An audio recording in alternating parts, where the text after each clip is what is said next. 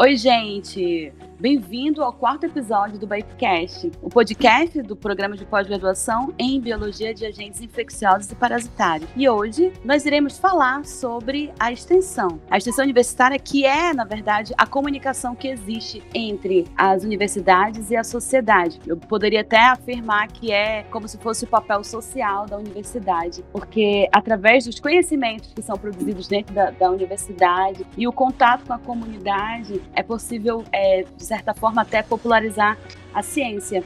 E hoje, é, para conversar com a gente sobre esse assunto, nós temos a, a ilustre presença do professor doutor Antônio Carlos Valinotto, que é, faz parte da coordenação do, do PPG Baip, né, junto com o professor Eduardo. Ele que é biomédico, mestre em ciências biológicas, doutor também em ciências biológicas. Já atuou, né, professor, também na coordenação do programa? Sim, programa... foi o primeiro coordenador. Tá, olha só, então a gente também está fazendo história, né, com esse podcast, é, com o professor que já participou também, é, foi o primeiro coordenador do nosso programa. Que honra pra gente. Além do professor Valinoto, nós temos também o Paulo. Oi, Paulo. Olá, olá gente, tudo bom? A Rebeca.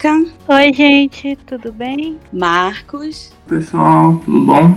E a Cíntia. Bom, é, e eu aqui, a Rossella, né, que hoje estarei como host desse episódio, uma honra para mim. Aprendi aí com o Paulo né, nos demais episódios, né, no primeiro, segundo, terceiro, ouvi bem o Paulo, que já tem mais experiência, né, Paulo, no pod falando dele.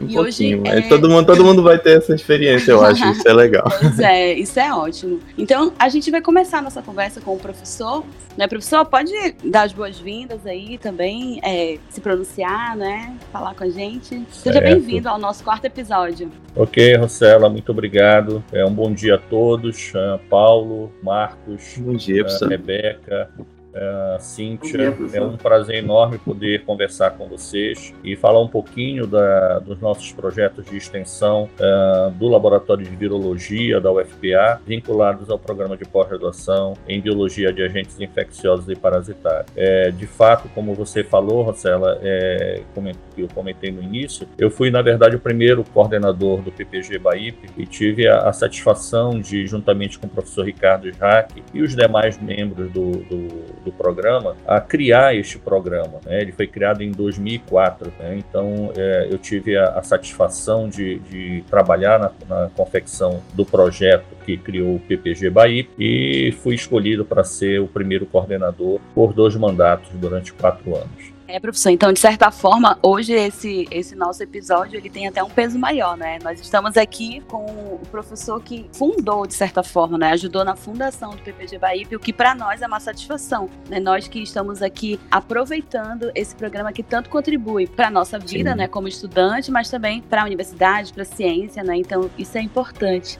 Eu também é, vejo que o senhor faz parte da chefia do laboratório de virologia né, e trabalha com agentes infecciosos virais e bacterianos também, não é, professor? Isso. A nossa linha de pesquisa dentro do laboratório de virologia, é, o carro-chefe é a virologia, são os vírus. Nós trabalhamos com diversos agentes infecciosos de natureza viral, mas também temos alguns projetos envolvendo é, infecções bacterianas é, de transmissão sexual. Né, e, e, nessa, nessa linha a gente trabalha muito as co-infecções. Então, o senhor pode começar falando para a gente sobre é, os projetos de, extensão que hoje né, o senhor faz parte ou coordena e que são desenvolvidos através do PPG Baip ou mesmo né, vinculados ao PPG Baip né, é, pelos, pelo Laboratório de Virologia. Fala um pouco para a gente desses projetos. Perfeito, Marcela. Veja, o, o Laboratório de Virologia da UFPA muito embora ele tenha uma escola de trabalhos na área da pesquisa em infecções virais e bacterianas, uh, nós uh, trabalhamos com a extensão desde a fundação deste laboratório. Uh, isso na década de 80,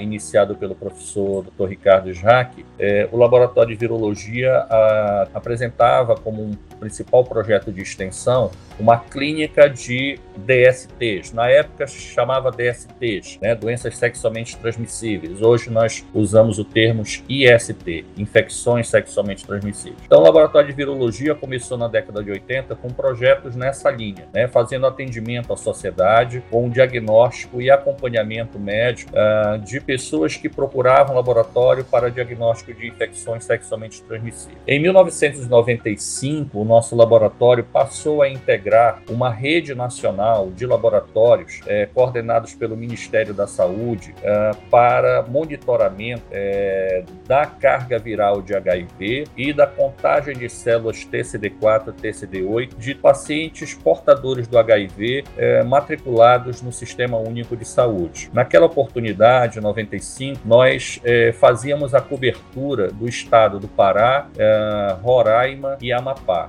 Passado um tempo, esses outros dois estados, Amapá e Roraima, passaram a ter autonomia e, e começaram então a participar da rede. Hoje, é, nós é, somos ainda é, integrantes dessa rede nacional. no estado do Pará somos, somos dois laboratórios, é o Laboratório de Virologia, o FPA, e o Laboratório Central do Estado. então, nós prestamos esse serviço né, de monitoramento dos pacientes portadores do HIV nas duas, nos dois biomarcadores que são importantes para o segmento clínico desse paciente, que é a avaliação da carga viral e a contagem de células TCD4 e TCD8. É, esse, esse projeto de extensão ele ocorre é, semanalmente. Nós recebemos amostras em torno de 300 a 500 amostras de pacientes, de sangue de pacientes portadores do HIV e semanalmente então fazemos o diagnóstico é, e o monitoramento desses marcadores. O, nós temos hoje um outro projeto de extensão dentro do Laboratório de Virologia, que é de acompanhamento, diagnóstico e acompanhamento dos pacientes portadores de, da infecção por um outro retrovírus, o HTLV, um vírus associado à leucemia, à doença neurológica debilitante e a outras é, a doenças de cunho inflamatório, como uma uveíte, dermatite. Então, o nosso laboratório também presta esse serviço. Nós fazemos um diagnóstico, uma busca ativa de pessoas infectadas por esse vírus na população e passamos a oferecer a eles um acompanhamento uh, com uh, enfermeiros, médicos, né, fisioterapeutas, de modo que esses pacientes possam é, ter uma qualidade de vida melhor, uh, uma vez que descobrem estar infectados pelo HTLV. Então, basicamente, são são esse, esses projetos que nós desenvolvemos no Laboratório de Virologia e, obviamente, vinculado aos programas de pós-graduação em agentes infecciosos e parasitários da UFPA e também ao, programa de pós-graduação em Virologia do Instituto Evandro Chagas. Eu digo isso porque nesses projetos nós temos alunos da pós dessas duas pós-graduações envolvidos de forma direta ou indireta. Né? Então, é, de certa forma, esses programas de extensão do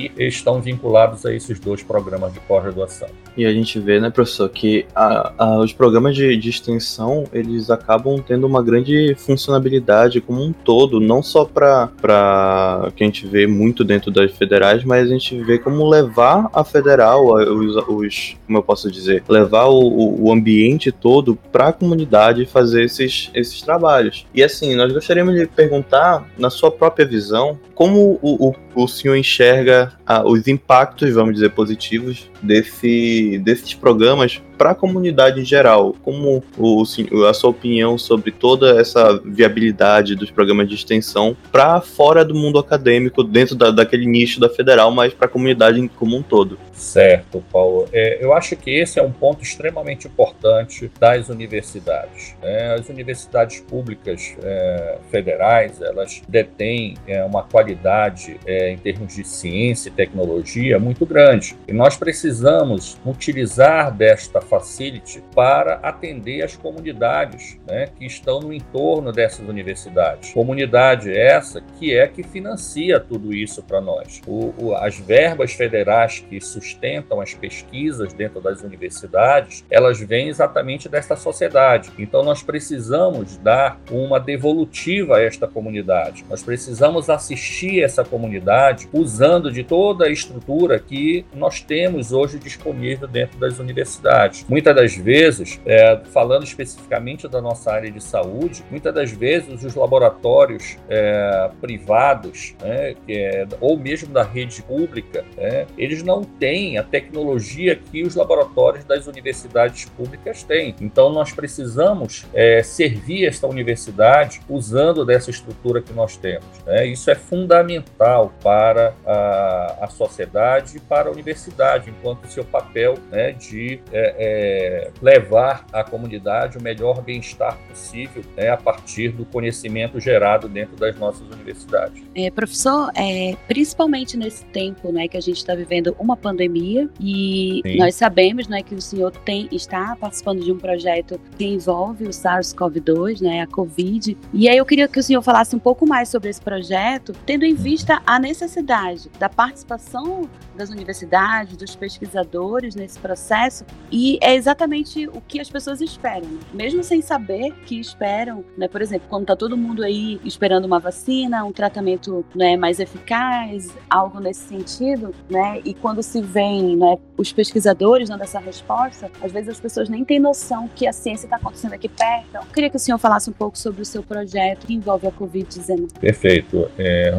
Nós de fato temos hoje um projeto é, bem extenso na área da epidemiologia da infecção pelo SARS-CoV-2. É um projeto financiado pelo Ministério da Saúde, Ministério da Ciência e Tecnologia é, e CNPq. Esse foi um dos 116 projetos aprovados no ano passado, é, fruto de um edital específico para combate à Covid lançado pelo governo federal. Então, uh, o nosso projeto foi o único da região norte uh, a ser aprovado neste edital. E, eh, por meio deste projeto, nós temos, estamos fazendo uma busca da prevalência de infecção pelo SARS-CoV-2 nas comunidades urbanas, ribeirinhas, quilombolas e indígenas do estado do Pará. O principal objetivo é ver qual foi o alcance dessa infecção nessas comunidades. Uh, e nós fazemos isso por meio da detecção da presença de anticorpos anti-SARS-CoV-2, em especial anticorpo da classe IgG anti-spike, que é a proteína uh, do vírus capaz de fazer com que ele infecte a célula.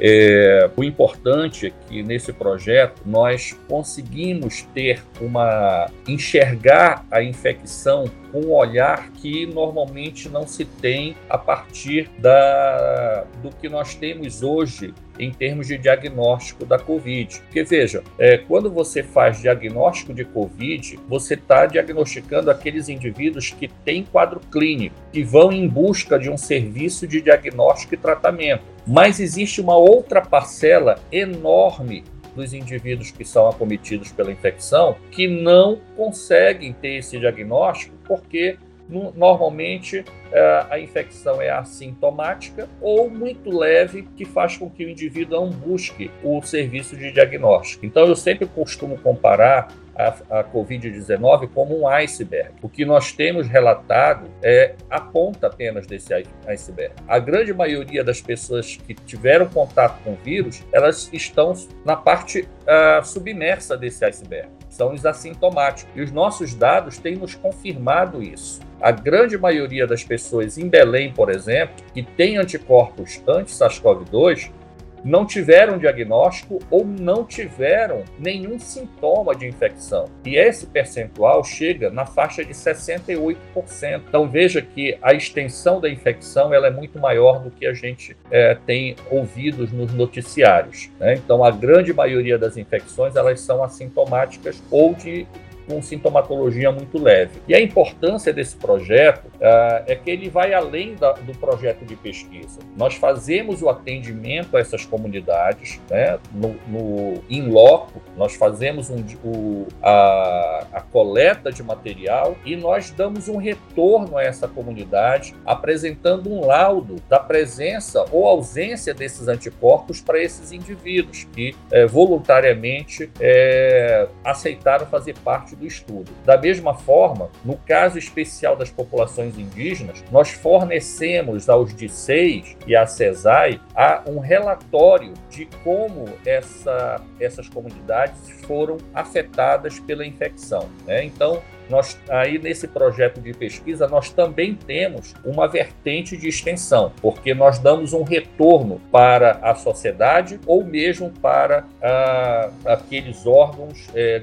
governamentais que controlam ou eh, cuidam das comunidades eh, vulneráveis, ao exemplo das populações indígenas do estado. Professor, é, parabéns, né? Esse projeto ele é importante não só para resultados científicos, né, acerca né, do, do vírus, mas também porque essa aproximação da universidade, da ciência com as comunidades, ela é fundamental, principalmente porque o senhor está indo em comunidades onde o acesso ele é menos é, comum do que, por exemplo, trabalhar é, populações urbanas, né? Então, ir até as comunidades indígenas e ribeirinhas, né, deve ser realmente algo que vai marcar a sua carreira, digamos assim, né? Eu tenho certeza que o senhor deve viver experiências incríveis. Eu falo isso porque quando eu fiz mestrado, eu visitei por dois anos comunidades quilombolas, né? Trabalhei com leishmaniose e realmente o aprendizado ele é um aprendizado que não vai estar escrito em nenhum livro didático, nenhum artigo. A convivência, o contato com as pessoas, né? Então, é muito importante esse seu projeto e ele é lindo, né? De certa forma, ele é lindo exatamente porque é, existe a preocupação em dar esse retorno para a comunidade. Eles aceitam, né, de coração aberto, participar dos estudos e quando eles recebem esse retorno, esse feedback, eles se sentem bem, mas eu tenho certeza que quem se sente melhor é o pesquisador, né?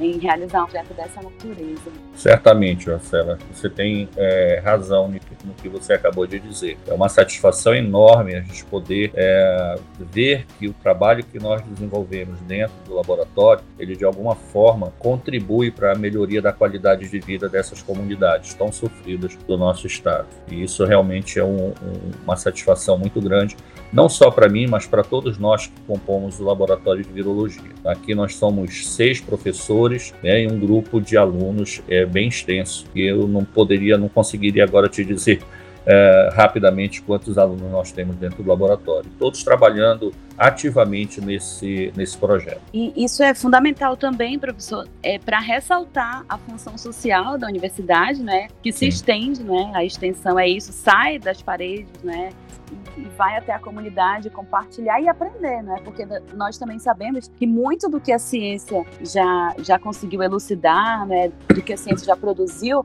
foi baseado também no conhecimento popular, né? Empírico. E, e eu tenho certeza que o senhor também é, deve ter vivenciado situações como essa, né? Que, que nos atentam, né? Às vezes alguém lá da comunidade faz algum comentário ou conta alguma história que talvez nos ajude né, em alguma pesquisa para alguma resposta científica. Isso já aconteceu muito, né? Sim, sim, com certeza. É, é sempre uma troca de experiência. Né? É, só para que você tenha uma ideia, é, nessas visitas que temos feito nas comunidades indígenas, é, algumas delas é, nós tivemos a oportunidade de ouvir é, das lideranças e uma das coisas que as comunidades fazem quando começam a aparecer os, os sintomas de uma que nós estamos é, chamando de sintomas iniciais da Covid, algumas dessas comunidades usam é, medicações é, da própria é, cultura. Né? É, por exemplo, chá de quinino tem sido utilizado por algumas dessas comunidades, né? assim como ah, o consumo de mastruz. Né? E aparentemente essas medicações é, é, originais né, dessas comunidades têm surtido efeito. Né? No Xicrim, por exemplo, nós tivemos uma alta prevalência de anticorpos para a Covid-19 e apenas um registro de morte de uma pessoa idosa. Né? E isso nós temos observado em outras comunidades indígenas. Inclusive, estamos preparando um trabalho, um artigo nessa linha. Né? Então, é interessante porque a gente também tem esse feedback, né? a gente consegue entender um pouquinho de como é que essas comunidades elas é, interagem né, na tentativa de minimizar o impacto da infecção né, por meio da sua cultura, né, do seu conhecimento tradicional. Com certeza, professor. Até porque é, é uma a parte geral desses projetos, eles acabam fazendo tudo isso, é, interligando né, não só os professores com os egressos, com os alunos, quanto a própria sociedade. E falando mais dessa parte em geral, é, dentro do, do conceito de extensão,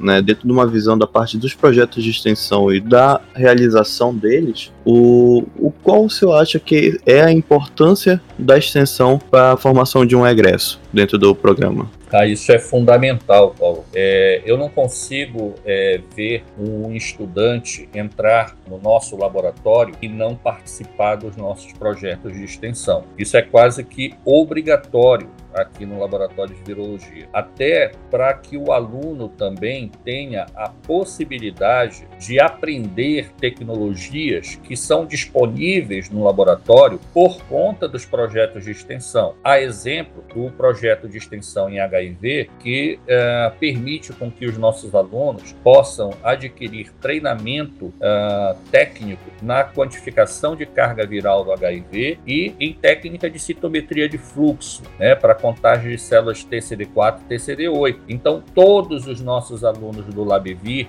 quando saem do laboratório, quando finalizam seu período de trabalho aqui, eles saem com esta bagagem tecnológica. Eles sabem como executar um, um teste de carga viral, né? eles sabem como executar um teste de CD4 e CD8, né? de citometria. Então, isso, é, do ponto de vista profissional, é importante para ele. Afora isso, é claro que esta vivência nas comunidades, no atendimento à população, ao indivíduo, isso traz um, um, acréscimo para a vida profissional desse estudante é, muito grande. Né? Isso é, é fundamental. Né? Assim foi comigo na minha formação enquanto estudante. Eu comecei com extensão na universidade quando eu ainda era estudante de graduação, né?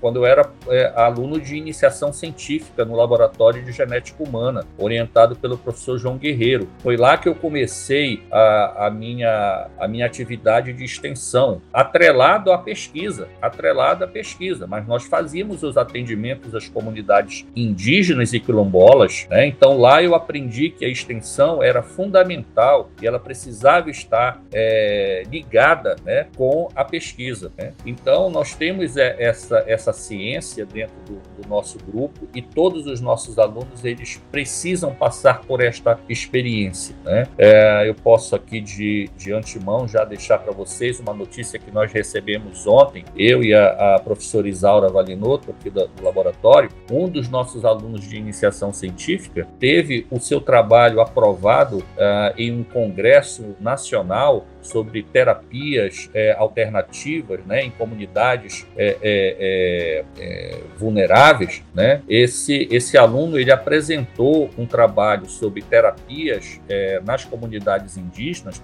terapia tradicional, por meio de um projeto de extensão nosso, e o trabalho dele foi selecionado dentre mais de 300, esse, o trabalho dele foi selecionado para apresentação oral, e foram selecionados somente cinco projetos para serem apresentados nessa categoria de apresentação oral, de mais de 300. Né? Isso no Brasil inteiro. Então veja a importância desse trabalho de extensão do laboratório né? e a, a alegria que foi para esse nosso estudante de PIBIC, manifestado inclusive por uma mensagem que ele encaminhou a mim e a professora Isaura, mostrando a alegria e satisfação dele em poder participar e ter essa experiência dentro do laboratório envolvendo a pesquisa e extensão. Então isso é fundamental, isso cria uma, uma visão no profissional, no futuro profissional, que é ímpar, né? Ele não ficar pensando apenas no seu laboratório, mas ver que ele pode contribuir para a comunidade que está no entorno, para aquela sociedade que fomenta a pesquisa dentro da universidade. Com certeza, professor. A gente vê a, a importância né, geral do proje dos projetos de extensão como a, os frutos que a gente consegue, nós alunos, nós, os professores também buscam é, fazer um trabalho para a sociedade, a gente vê como isso é não só a parte do, do da, de ver como a sociedade ela vamos dizer cresce com isso, mas também as coisas, os frutos do nosso trabalho, das nossas pesquisas a partir disso. Né? É, então, e Paulo, é isso também é, além de né, quando a gente fala da, na formação do egresso, é como se é como se não, é isso mesmo, né? O professor então trabalha hoje, né? Trabalha com aluno, né? Uhum. que seria da pesquisa sem os alunos, como ele disse. Sim. E aí ele vai deixando esse legado, né? Está, está contribuindo para a ciência no futuro, porque esse aluno hoje que trabalha e vê a motivação do professor, né, e, e de todos os que estão envolvidos, então ele se espelha e lá no futuro ele quer ser assim também, né? Então, uhum. o professor realiza um trabalho hoje que já deixa aí a semente para que sempre alguém esteja trabalhando na ciência, na pesquisa, atrelado aos benefícios que a comunidade também pode receber em torno desses projetos de extensão. Então, é, desde já, professor, parabéns, viu? Mais uma vez, na verdade, que eu acho que eu já Sem dúvida, professor. hoje. E aí eu queria parabenizar de novo, porque isso é muito importante. Eu já, como eu disse, eu já participei de alguns projetos que vão até a comunidade e é muito, é muito bom. Né? A gente tem um retorno fundamental para a nossa formação acadêmica e para nós enquanto seres humanos mesmo. É, Rosela. Você, quando você tem esse contato com a comunidade, você quebra aquele gelo, né? Você quebra aquela sensação de que você está só no mundo, né? Você vê o outro, você vê o olhar do outro, você vê que a comunidade, o indivíduo, ele está esperando alguma coisa de você, ele tem uma confiança em você. A gente tem visto muito isso, né? É, nessas nossas, nesse projeto Covid, quando a gente vai para as comunidades é, prestar um serviço, não só coletar sangue sangue, não é isso, é mais do que isso. A gente oferece um atendimento, um acolhimento, um, um serviço educativo, né? A gente faz a parte de medição de pressão arterial, de oximetria, né? faz teste rápido para diagnóstico de antígeno do SARS-CoV-2 lá no momento, no in-loco. Né? Então, é, a, gente, a gente vê que muitas das vezes as pessoas que vão lá procurar esse serviço, elas querem uma palavra, às vezes, só de, de, de, de conhecimento, né? de orientação, e elas ficam muito agradecidas quando a gente é, deixa um pouquinho do nosso tempo para atendê-los. Né? Então, isso é muito gratificante. Você vê as pessoas lhe dizendo muito obrigado de coração, é diferente. Só quem vive isso no dia a dia sabe qual é a diferença, sabe? De, de você atender a comunidade. Se você se tranca no laboratório e fica só na pesquisa, você, você perde essa parte, sabe? Que é fundamental. Isso te humaniza. Isso é importante para gente, certo? Então eu quero deixar essa, esse recado né, para esses nossos alunos que estão na pós-graduação, para que eles tentem também se envolver nas extensões. É, então, professor, assim como a Rosela também é, falou, já participou em projetos de extensão, eu também já participei durante a graduação, e é como o senhor falou, é uma experiência única, a gente quebra o gelo, tem outra vivência, conhece muita coisa e acaba levando um pouco da, da universidade para a sociedade, né, para aquela comunidade. Mas é, a gente queria saber agora, o senhor como docente, né, sua visão como professor, qual seria a sua motivação? Por que o senhor realiza essas atividades de extensão? Ok, Paulo, acho que por tudo isso que, que eu já falei, né, eu acho que essa, sobretudo por essa sensação de bem-estar que nos dá em ver no olhar do outro a certeza de que nós estamos estamos prestando um serviço de qualidade em atendimento a esse indivíduo ou a esta comunidade. Eu acho que não tem nada que pague isso. Né? É, é, é realmente muito importante. Veja, eu, quando eu comecei a minha vida profissional, antes mesmo de entrar na universidade como estudante, é, eu fiz um curso técnico em patologia clínica e trabalhei durante um ano e meio num laboratório particular. Então, quando eu entrei na universidade, eu já tinha esta vivência de atendimento à população, de atendimento ao paciente, ao indivíduo. Né? Então, é, eu, eu tinha muito, muito claro na minha, na minha cabeça, na minha mente, a importância dessa prestação de serviço. Eu sempre tive a vontade de, de fazer pesquisa, de ser um pesquisador, de gerar conhecimento, mas, é, ao mesmo tempo, eu entendia que eu não poderia deixar é, de lado esta, esta, esta característica né, de trazer, da, levar da pesquisa pesquisa o conhecimento para atendimento à comunidade, à população. Então, assim, a satisfação maior é essa, é a gente saber que de alguma forma nós estamos conseguindo ajudar o próximo, né? Aquele que é, está é, na população, na comunidade, no entorno da universidade, na nossa sociedade. Acho que o, o principal é isso. Essa é a maior satisfação. Né? Quando a gente vive isso, a gente entende é, que essa, esse é o grande a, a grande motivação. Eu me identifico também que o professor está falando aí. Durante a, a, graduação, eu tive a oportunidade de participar do Luz na Amazônia. Não sei se vocês sim, conhecem. um grande projeto. laboratório que eu, sim, a professora Marli, que era coordenadora. Sim, sim. E a gente via né, a, naquelas pessoas, né, a gratidão, como o professor falou. E é, eu sempre pensava assim, a ciência, por muitas vezes, ela é um pouco, vamos dizer assim, fria, né? Uhum. Algumas pessoas se dedicam a projetos a pesquisas apenas para obter resultados, né, para publicar artigo, fazer trabalho, mas eu, eu acredito que a extensão é sim uma parte de humanização que ocorre ali durante nossa formação ali na graduação.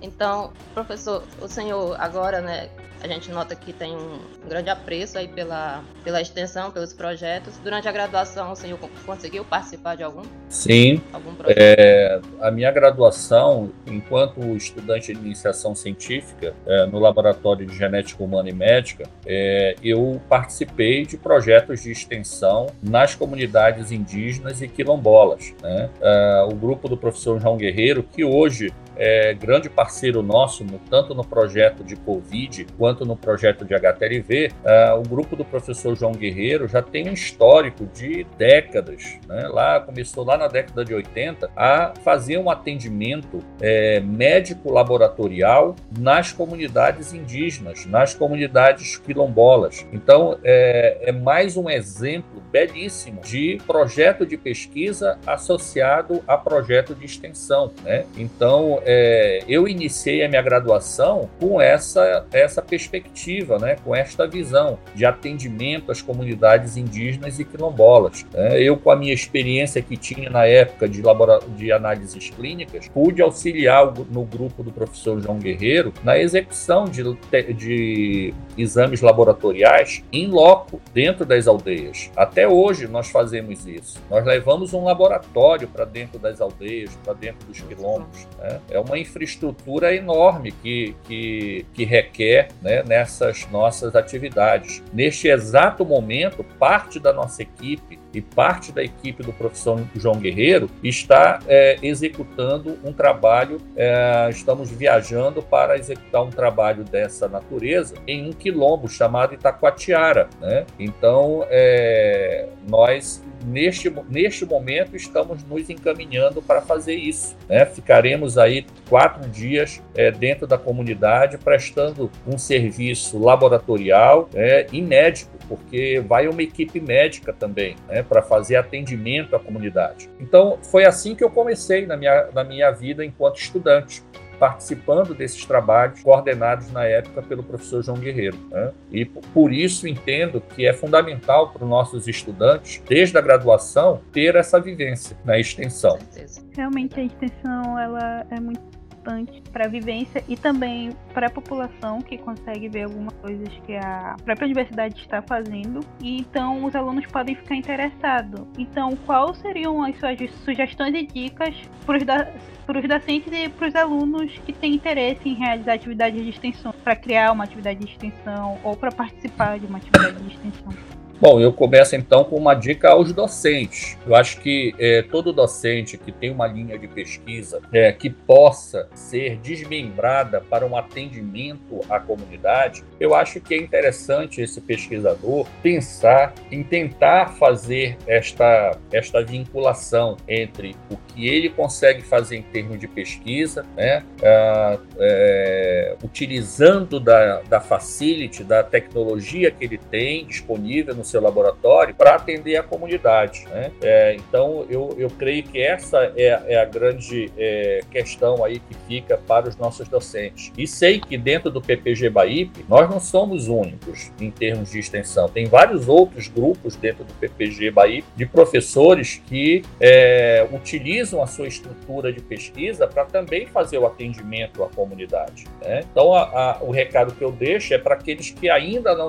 não encontraram esse link, né, que procurem ver até em que momento, em que ponto eles podem contribuir para a, a sociedade. Né? E para o estudante, o conselho que eu sempre digo é para o estudante é o seguinte: corram atrás, tentem encontrar, identificar aquele docente é, que tem uma linha de trabalho que lhe satisfaz, né? E procure, vá lá, tente, é, mostre interesse em participar. Né? Não tenha receio de, de receber um não. Né? Isso acontece. Isso é, às vezes a, a, a, demanda às vezes é grande e a oferta é baixa, mas é, não perca a, a motivação. Tente, mostre interesse, vá atrás. Né? Procure se dedicar àquilo que você é, entende como sendo o seu foco, a sua vocação profissional. Né? Então, é, é, essa, esse é o recado que eu deixo uh, para os nossos docentes e, e discentes.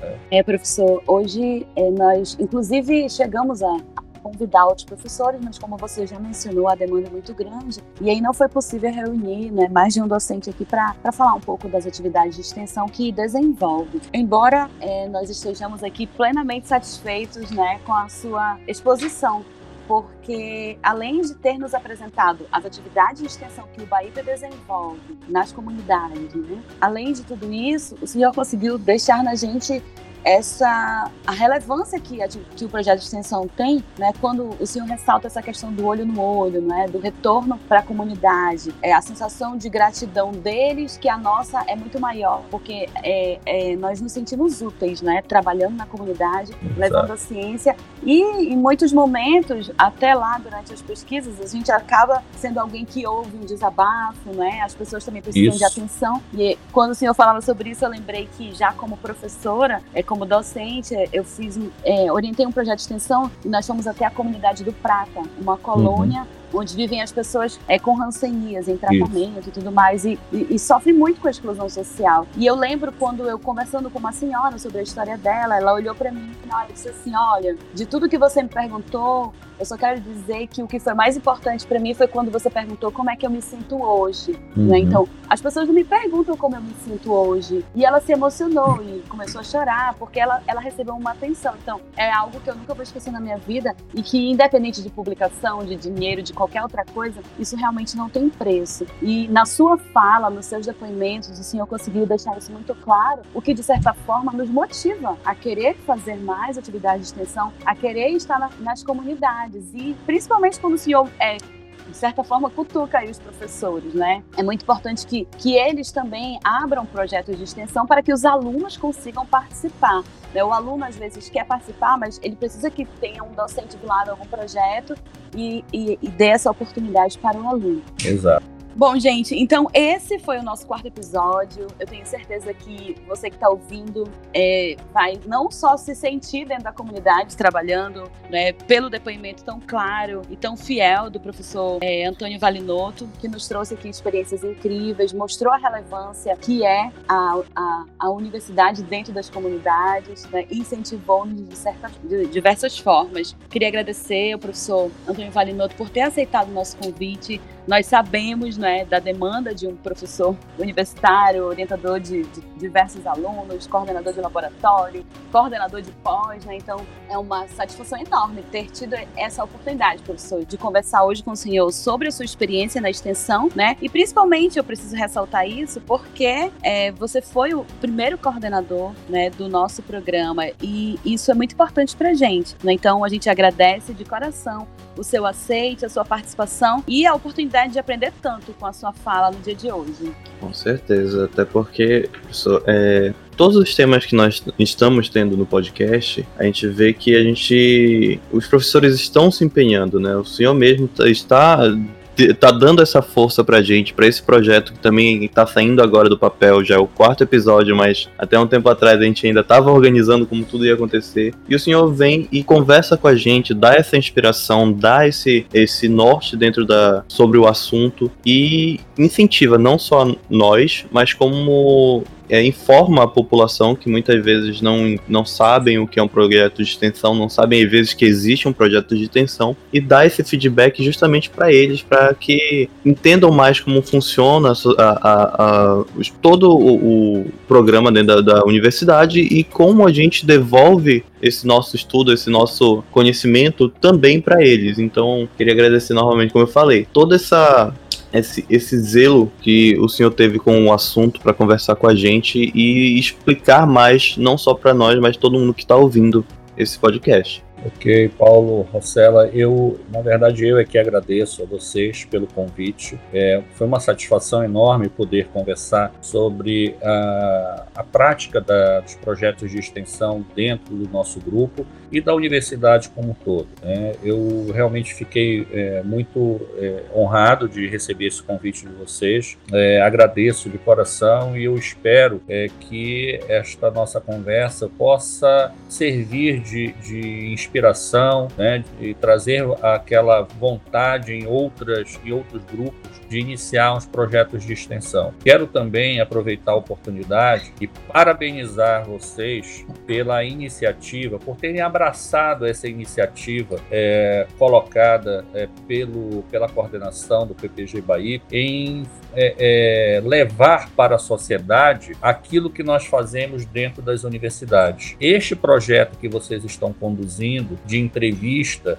né, dos professores, né, pelo o, o BAIPcast, né, isso é um projeto de extensão. Vocês já estão fazendo um projeto de extensão. Vocês estão levando à comunidade né, o que nós fazemos aqui dentro da universidade. Né? É importante isto, porque eu sempre costumo dizer que muitas das vezes a mídia oficial ela não costuma levar para a sociedade as informações boas geradas dentro das universidades. Né? Nós estamos vivendo agora uma situação ímpar em termos de Covid, de pandemia, em que a mídia tem levado uh, as informações da, de projetos de pesquisa, de descobertas né, para a sociedade. Mas isso não era muito frequente ao, até um tempo atrás. Né? Então, é, é importante, e eu sempre ressaltei isso, é importante que a gente criasse um canal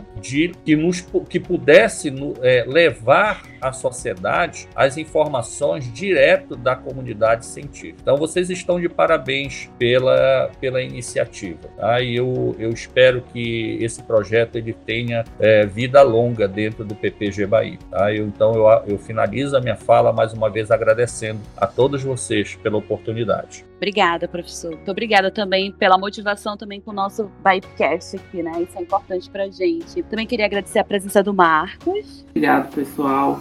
Espero que gostem do episódio. Da Rebeca. Obrigada, pessoal. Espero que tenham aprendido. Da Cíntia. Obrigada mais uma vez por estar participando aqui. Espero que vocês gostem desse episódio e do nosso editor oficial, Paulo. Obrigado, pessoal. Obrigado por mais um episódio que a gente está gravando. E agora com a, com a Rosela como host, né? A primeira vez dela como Espero que tenha sido bom, né? Pois Olha, sim. gente, é, a gente agradece, então, você que está ouvindo, né? Continue ouvindo os episódios do Pipecast. Com certeza você só tem a ganhar ouvindo os nossos episódios. Muitos outros ainda virão para este semestre. Né? Então não esqueçam de seguir as nossas redes sociais, arroba Instagram, é, o Instagram, né? Arroba PPGBaip, o Facebook, é, e escute também os outros episódios. Nós já temos, esse é o quarto, né? Um sobre, nós temos um sobre vacinas e Covid, um outro sobre uh, uh, o egresso na, nas instituições, na, na universidade. Né? Então, é legal. E, e, o primeiro episódio, que foi o nosso piloto, para explicar a importância de um podcast de divulgação científica. Então a gente encerra por aqui, deixa aí os nossos agradecimentos e deseja tudo de bom para todo mundo. Obrigada, professor Paulo, Cíntia, Rebeca e Marcos. Fiquem bem. Okay, obrigado, obrigado mundo. todos com saúde.